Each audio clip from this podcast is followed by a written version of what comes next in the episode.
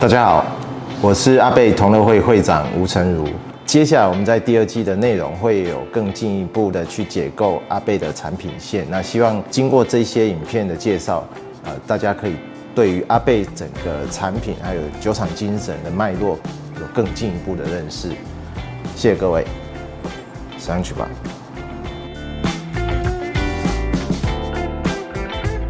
延续上一个主题，Ten。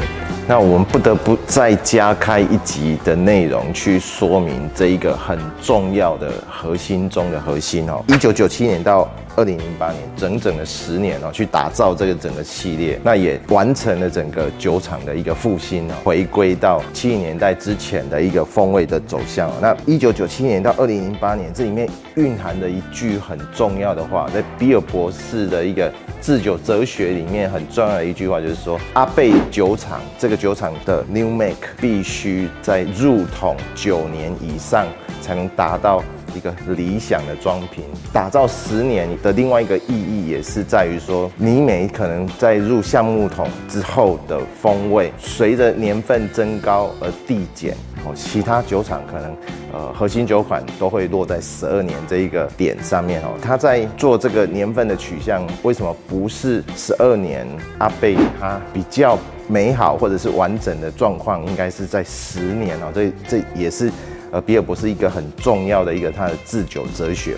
好的，我们用一张简单的图表去让大家可以理解比尔博士的制酒哲学哦。这样说好了，比尔博士他负责了格兰杰以及阿贝酒厂的总制酒师的这个身份哦。那他把过桶的艺术就会放在格兰杰上面。那在阿贝这一个阶段呢，他就是把调和工艺放在这边。我们必须要理解一个观念，就是所有的 single malt 它还是必须要经过调和，但是它纯粹只是用这一家酒厂它的麦芽所生产出来的威士忌去做调和。那总制酒师他会根据想要传达的意念或者是故事画面等等哈，去做整个酒厂里面的一些素材的选配哦，就好像炒一锅菜必须要有一些调味料等等，然后才去做调和。那以 Pen 来说哈，我们看到这一个图表，就是它是经过一次。次波本跟二次波本的调和，造就还有达到比尔博士他想要装瓶的一个标准哦。所以 Ten 来讲，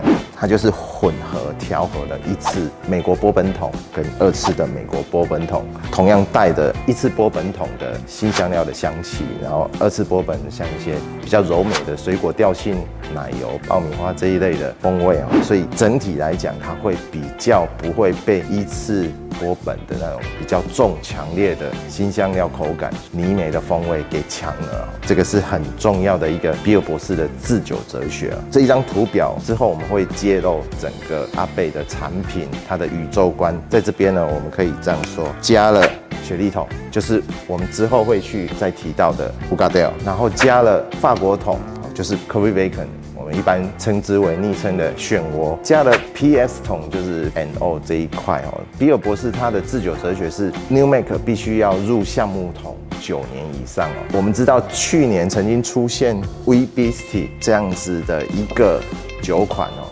那相当程度也暗示了一个比尔博士即将退休的这个状况啊，所以后比尔博士的时代，阿贝会是什么样一个走向啊？我们就期待 Brandon 的表演。这一集跟大家介绍到这边，我们接下来会去介绍 Ugadell，谢谢。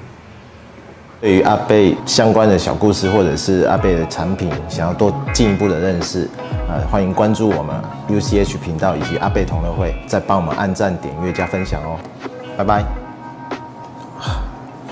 总算可以喝一杯五十桶了，上去吧。